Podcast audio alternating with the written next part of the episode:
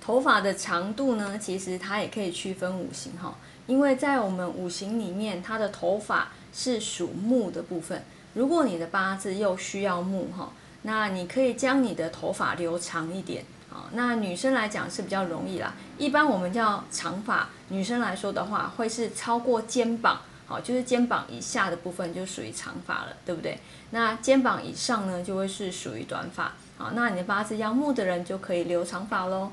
那如果是男生的话呢，一因为一般男生都是以短发为主，那需要木的朋友啊，你可以头发留长一点没有关系，但是不需要像女生这个样子哦。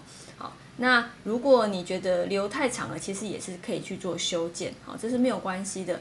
那只是说，呃，以女生来讲哦，那留长发对于需要木的朋友会是不错的选择。